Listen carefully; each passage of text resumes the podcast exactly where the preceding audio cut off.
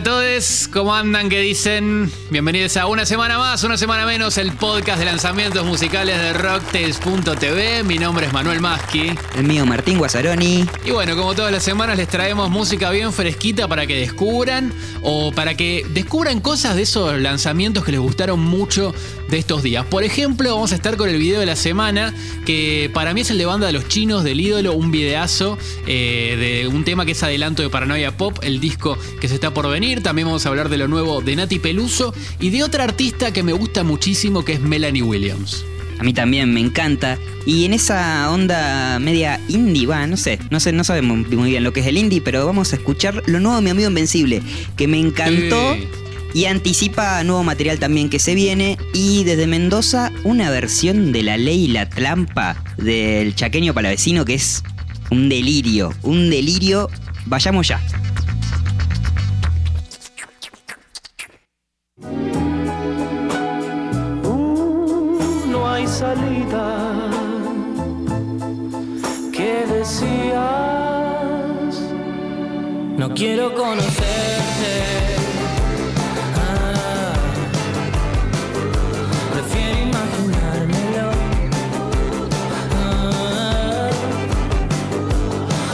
Es así. La historia cuenta que en octubre de 2020 Banda Los Chinos sacó un disco que rompió todo, se llamó Paranoia Pop, disparando a Goyo de Gana un estrellato inusitado, convirtiéndose en un gran ídolo popular solo superado por el mismísimo Diego Armando Maradona y sembrando la discordia y la separación en la banda que poco después vuelve a juntarse y regraba el ídolo.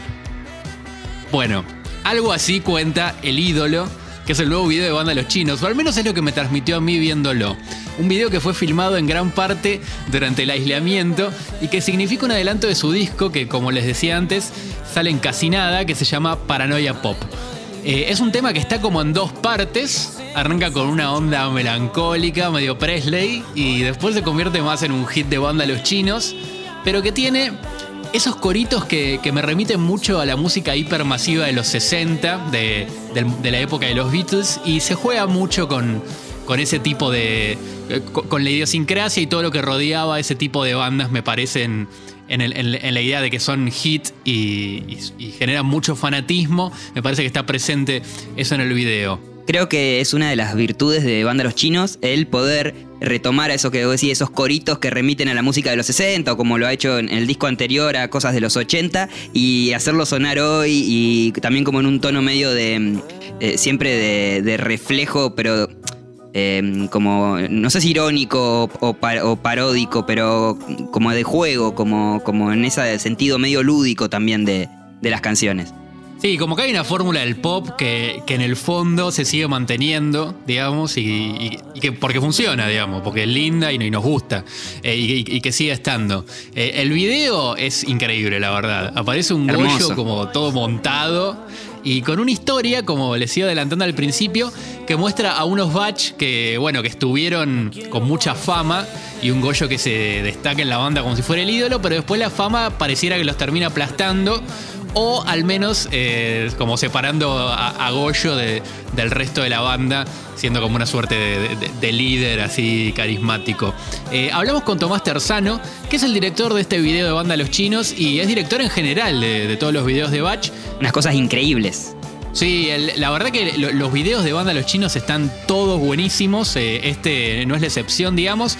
Y bueno, Tomás Terzano nos contó un poco de, de qué la va este concepto de ídolo del que hablábamos del video. Más que nada el concepto del video no va por la banda que la pega, sino que creo que la letra también habla es que las cosas no son siempre como parecen. Esta idea de que siempre el frontman es el líder de la banda, siempre el frontman es el que compone, siempre el frontman... Eh, y cómo nos vamos rodeando de estas personas que nos... Nada, entonces quedamos como un poco... Eh, cerrados en, nuestros personajes, ¿viste? Nos comemos el personaje por lo que toda la gente nos dice, entonces ya terminé siendo preso del personaje. Eh, y después del concepto de la banda eh, va por el lado de, que lo sigue intentando, de que lo siguen intentando, de que más allá de, todo lo que atravesaron hay que ir a laburar. Las apariencias siempre, nada, terminamos siendo presos de las apariencias y también parodea un poco lo que es este el rockstar eh, que ya no va más, viste, como esa figura del líder, del falso líder nefasto, eh, que es muy gracioso, que es lo que habla la, la canción un poco, que es que al final una vez que conoces a esa otra persona, no, no estaba tan bueno.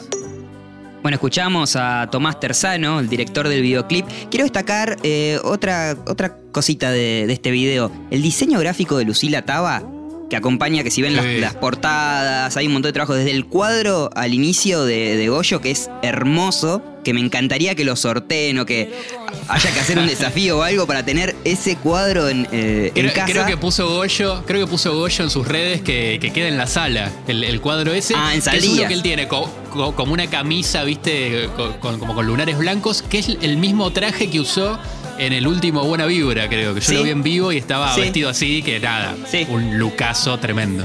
Tenemos fotos de Rocktail de ese día, de- después las ponemos en link dateros también para, ilustrar. Eh, un diseño gráfico increíble. Si se detienen, van pausando el video y ven las portadas de las revistas. No, es hermoso Genial. y soy un admirador de, de su trabajo. Como siempre decimos, nos encantan esas bandas que confluyen un montón de artistas de diferentes disciplinas. Y Tomás Terzano también nos contaba que él siente una gran libertad al trabajar con, con los vándalos chinos porque puede ejecutar como este tipo de ideas. O sea, como lo que le surge, eh, la banda lo, lo apoya y tiene una libertad creativa en ese sentido muy grande y que él valora mucho, nos contaba. Por otro lado, en el video hay dos cuestiones súper fuertes en la realización. Primero, esa, ese, ese grano del film con 16 milímetros, que es como fue filmado. Y por otro, ese Goyo eh, con papada, con panza, con una postura ahí media Mortal. encorvada, bastante diferente a lo que es Goyo en persona real, digamos. Más esbelto, alto, siempre con una pose sí, muy, muy, de- muy delicado. muy Sí, sí, sí, delicado, claro, claro, claro. Mm. Y bueno, eso era una de las cuestiones que más nos intrigaban también. Le preguntamos a Tomás y esto nos contó.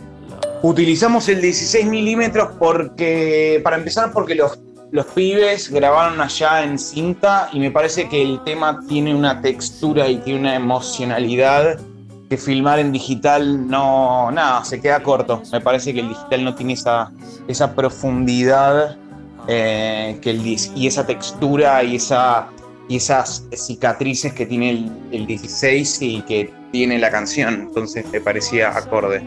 El proceso de transformar a Goyo, lo más complejo fue, fue él con su personaje, no, no fue la prótesis. Él usa una prótesis que se le hicieron en el sótano FX, eh, nada, con que te hacen un molde, pero lo interesante fue el proceso de él como persona exponerse eh, de esa manera, ¿viste? Hacer. Porque Banda Los Chinos no es Banda Los Chinos, es un- una distopia o es como un futuro eh, alternativo, no es el futuro, no es el pasado. Entonces, eso fue como el primer nada, puntapié para, para que Goyo eh, construya su personaje, ¿viste? Como no es él, eso fue lo más interesante, lo, lo que él le trajo como persona, me parece que, que es eso, que, que casi que, que ves, sentís más cosas por los ojos que por la papada.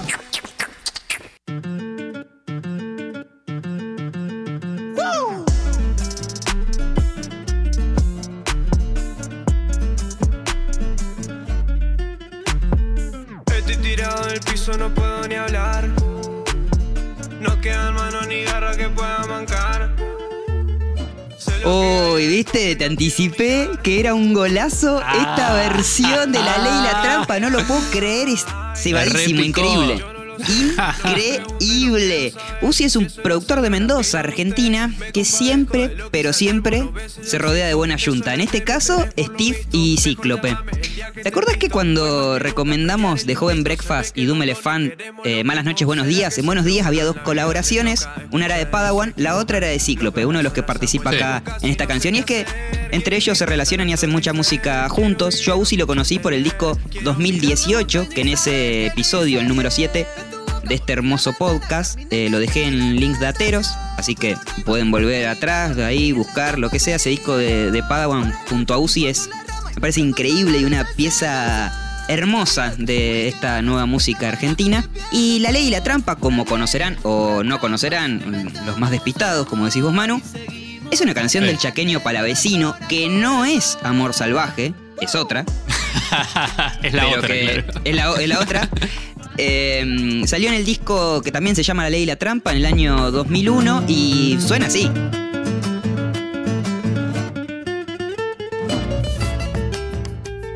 Uy, qué gana de hacer un asado, tío. Sí, sí, sí, sí, sí, no. Oh. Tomarme eh, dos damajuanas de vino. Em, eh, ese, esa guitarrita, ese esa que usa Uzi en su en su versión y el estribillo son momentos como dirías No, vos de orgasmo musical. Orgasmo Me dan musical, unas ganas sí. de cantarlo. Porque además, mira, te, te- te tiro la textual, ¿eh? En tu boca mordí la manzana carmín del deseo y la tentación, pero no imaginé que evitando la ley en la trampa caería yo. Hermoso, hermoso. tra- qué tramposo que sos, chaqueño, ¿no? Qué Tremendo. tramposo. Y esta versión media, media eh, trapera, o sea, media tramposa también. eh, nada, es para, es para cantar evale- también. Y tiene pasajes hermosísimos como este. Carmín del deseo y la tentación.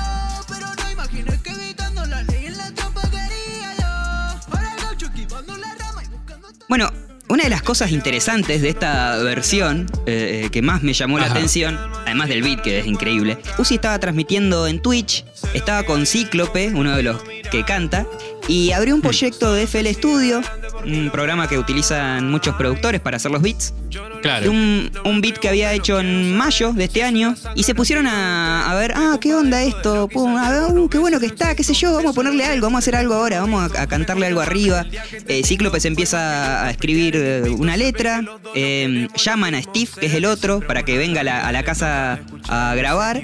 Preguntan en el chat, uy, ¿cómo? Primero se confunde con Amor Salvaje, preguntan en el chat, ¿qué onda? ¿En qué, en- en- en qué tono está este tema? ¿Qué sé yo? Le pasan desde el chat le dicen está en la menor y eso me pareció buenísimo. Estaban tres personas componiendo y armando una canción y a su vez un montón de otras personas en la transmisión por chat hablando y compartiendo diciéndole, che, Claro. eh, fíjate que en la tercera nota de esa melodía capaz que queda mejor tal otra.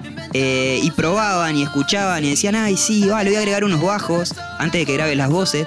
Entonces estábamos, Claro. Eh, eh, como te hace sentir estar en ese, en ese mismo momento que están los artistas Sí. trabajando. eh, eh, Es- mágico. eso es re, es re de la comunidad del, del gaming, me parece. Va, siempre Sí. que ves que están casteando algo, como que todo el tiempo hay un feedback acerca de cómo mejorar el casteo, por ejemplo. Bueno, agregarle tal cosa, agregarle tal otra. Que es un feedback buenísimo. O sea, creo Es que es re rico para el artista. Sí. Es espectacular. Esto lo voy a dejar, esto lo estoy comentando. Hay, es en Twitch, pero en YouTube, en el canal de Uzi, subió como unas recopilaciones de los mejores momentos. Eh, son tres partes y subió la primera. Lo dejo en Ajá. links dateros para que lo chusmen. Pero De una. quiero rescatar momentos mágicos que tiene, como mi- mirá cómo elige- eh, suenan los bombos legüeros solos y de dónde los sacó. Ese bombo legüero lo, lo tocó el fucking chaqueño mismo, te lo juro. No, mentira, lo encontré en YouTube. Pero miren.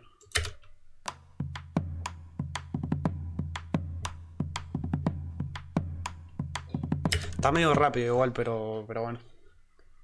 Así es más trapero. Bueno, esta es la data que a mí me, que a mí me encanta. Esa es la data que a mí me Tremendo, encanta. No, en fin, encanta. el juego, el arte, compartir, la fusión de estilos y el interés por conseguir un sonido genuino, aunque haya que descargar algún que otro sonidito de YouTube, porque echa la ley, echa la trampa.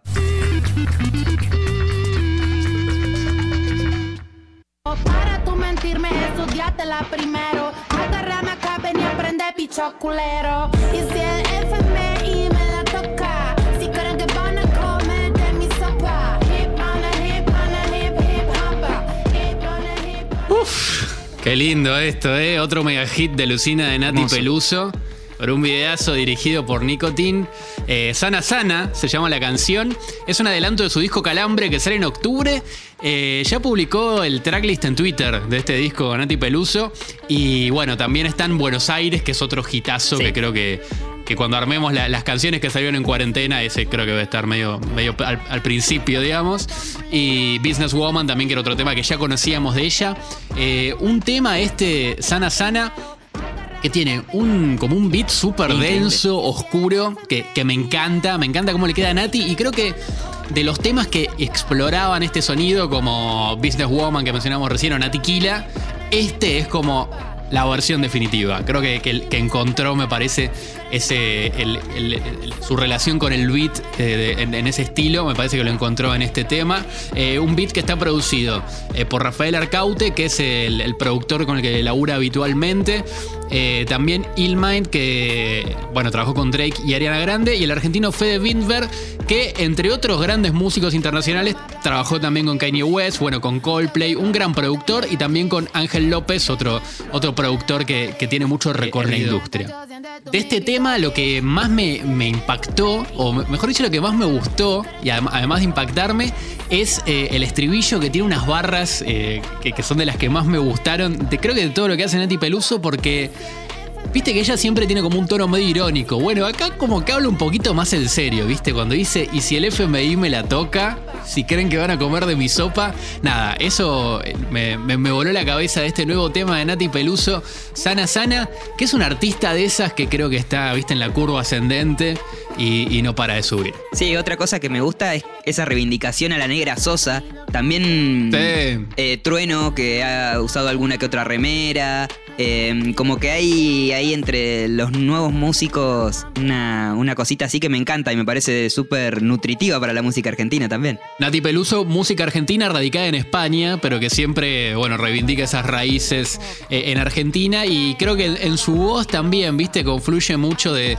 Creo que t- ella es como muy camaleónica, ¿viste? Entonces como que está la influencia de todas las voces eh, latinas en, en ella, como que las, se puede ir moviendo por ahí. En este caso, en un tono súper violento, oscuro y trapero que me encanta.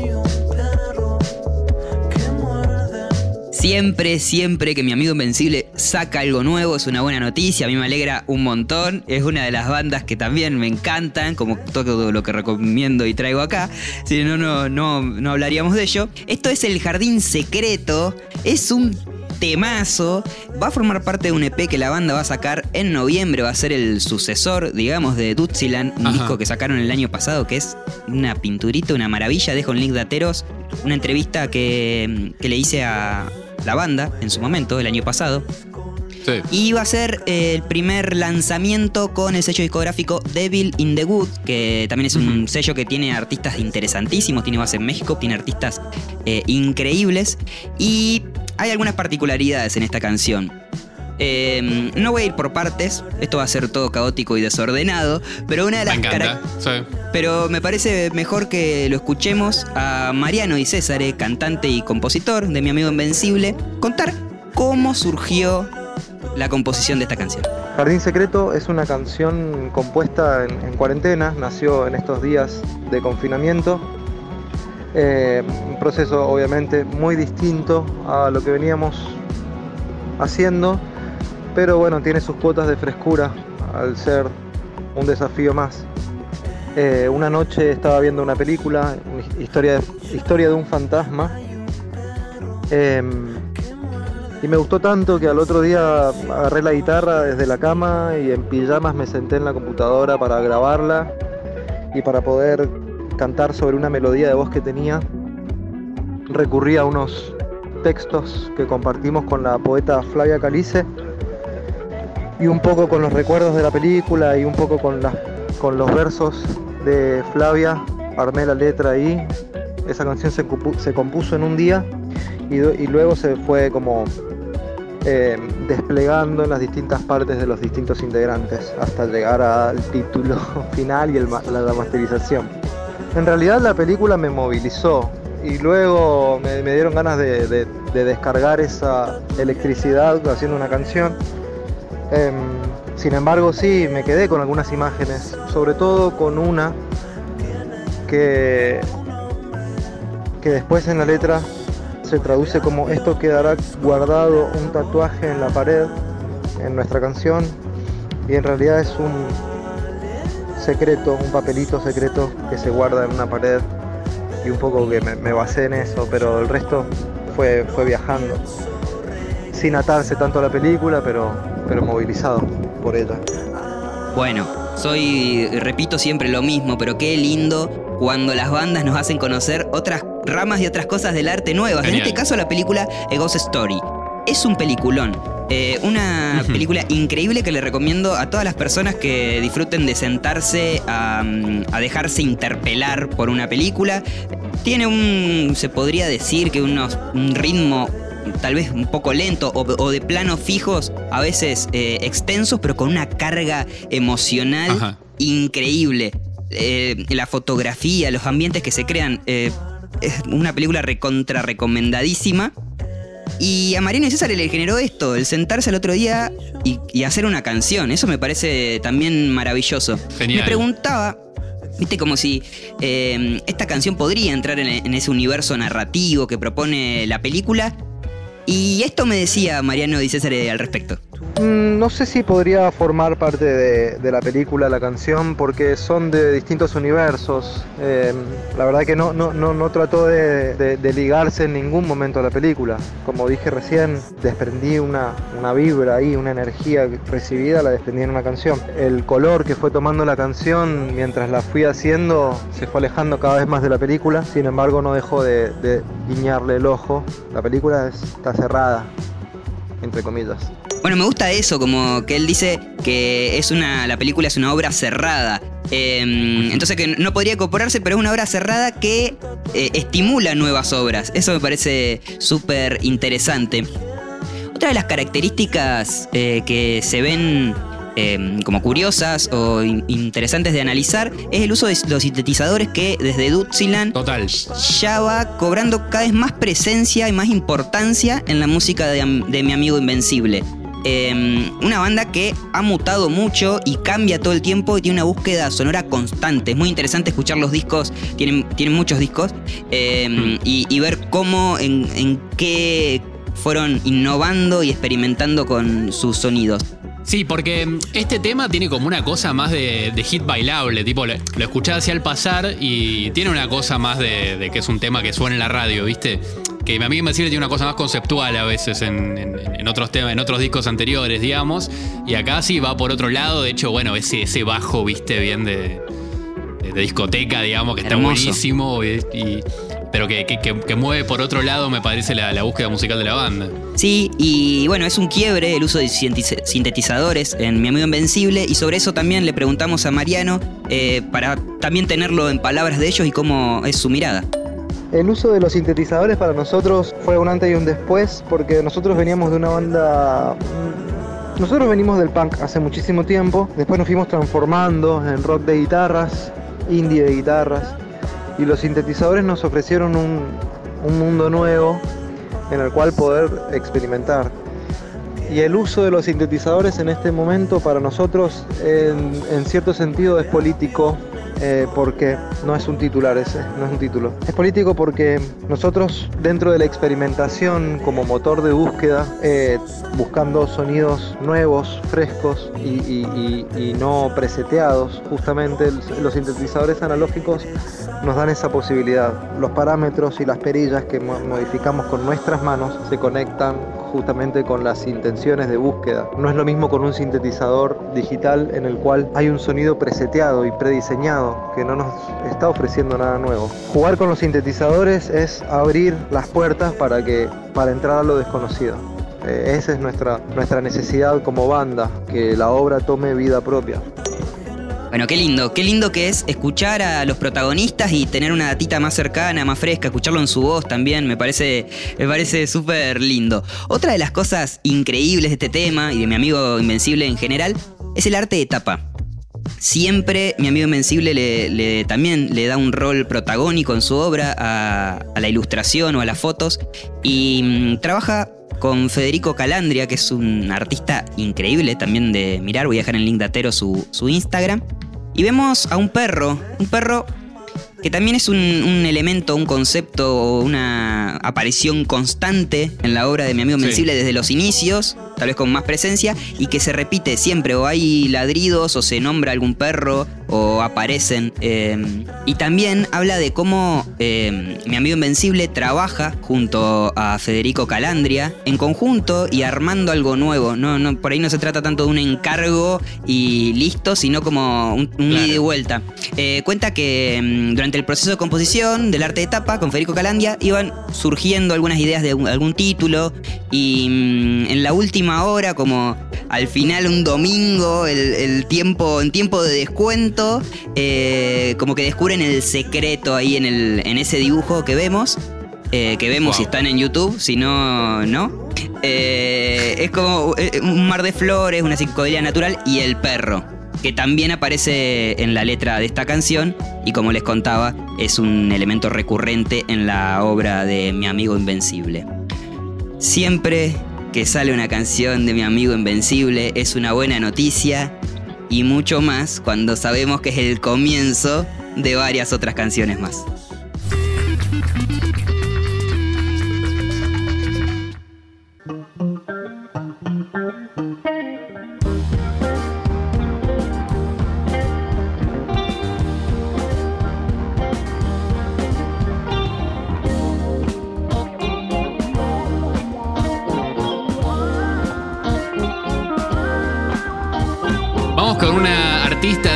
Ya escuchás dos compases y la sacás, porque lo que hace es muy personal, tiene un sonido de guitarras muy especial, su voz también y el swing que tiene la bata. Hablo de, Melanie Williams, eh, una música multiinstrumentista y que de hecho acá toca todos los instrumentos. Eh, no solo la batería, que es algo que estamos más acostumbrados a, a verla tocar. Eh, es un tema que se va armando como por capas, ¿viste? Eh, medio como un mantra y te arma como esa, como esa nubecita y, y viajas, no sé. Y de hecho hay como una cosa un poquito ochentosa, a mí me dio en, en el sonido en especial de este tema. De hecho cuando arranca me dio un poco de... De sumo en Mañana el Abasto, viste que el tema Sí. también se va armando como con una perco y te va armando como ese, como ese viajecito, no sé, a mí me, me dio un poquito de eso escuchándola. Sí, a mí me sonó un poco también a Los Abuelos de la Nada, o no sé, como en un momento me hubiese gustado, no sé, que esté Miguel Abuelo ahí con alguna participación cantando junto a Melanie. No sé por qué, no sé si es algo de, la armonía o qué, pero me, me, me llevó ahí. Sí, sí, mal. Hay, algo creo que en, cómo está armado el tema que, va por ese lado, además del, sonido especial de ella. Eh, no sé cómo explicarlo, pero a mí el- la música de Melanie Williams me pone en otra sintonía. Como que me toca otras fibras. Siempre me pasó cuando, eh, cu- cuando escucho, no, no solo con esta canción, sino con otras. Y cuando vi lo que ella puso en su Instagram al respecto, como que cerré el círculo.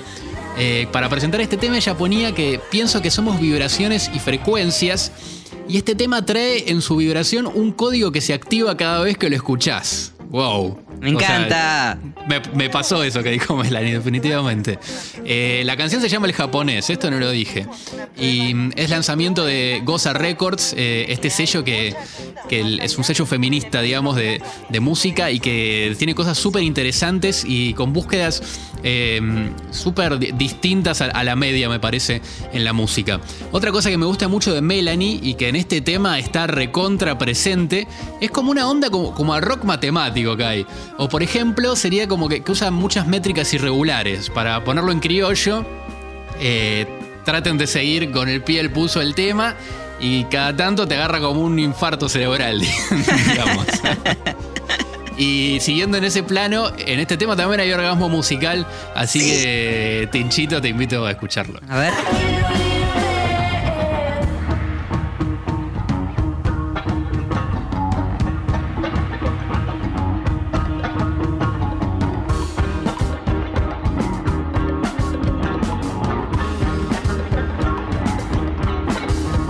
Sabes que a mí me gustan esas cositas. Sí, la batería que se ve un poquito más de mambo, así a mí me- ya me compraste. Es hermoso, es hermoso. Y bueno, y toda la nubecita sonírica de la que les hablaba cierra perfecto con la tapa que eligieron para este tema, que es como un dragón antiguo japonés ahí flotando en el cielo y está sentadita en una piedra Melanie, un dragón que tiene una onda medio Shenlong de, de Dragon Ball, pero celeste. Y bueno, Melanie medio que es Goku para mí ahí. La tapa es de Mariano Pesinetti, de Las Luces Primeras. Y nada, creo que esa tapa me dio la imagen perfecta que necesitaba para, para terminar de cerrar la experiencia con este tema de Melanie Williams. Sobre todo cuando esa prueba viene de seres de luz. Cuánta música, Tincho, cuánta música hubo esta semana y, cua- y qué poco tiempo que tenemos para abarcarla toda. Sí. Por suerte tenemos la playlist de este podcast que se llama Música Muy Nueva. Ahí tienen un montón de música para descubrir. Esta semana les digo, hay un montonazo y muy variopinto para que encuentren. Eh, por ejemplo, está el EP que sacó Las Perlas. Eh, ¿Se acuerdan que en el primer episodio de, de este podcast eh, hablábamos de la colaboración que hicieron Las Perlas junto con eh, Las Sombras haciendo una versión en bolero. Bueno, Hermosa. acá sacan un disco todo de boleros, muy bueno, muy lindo.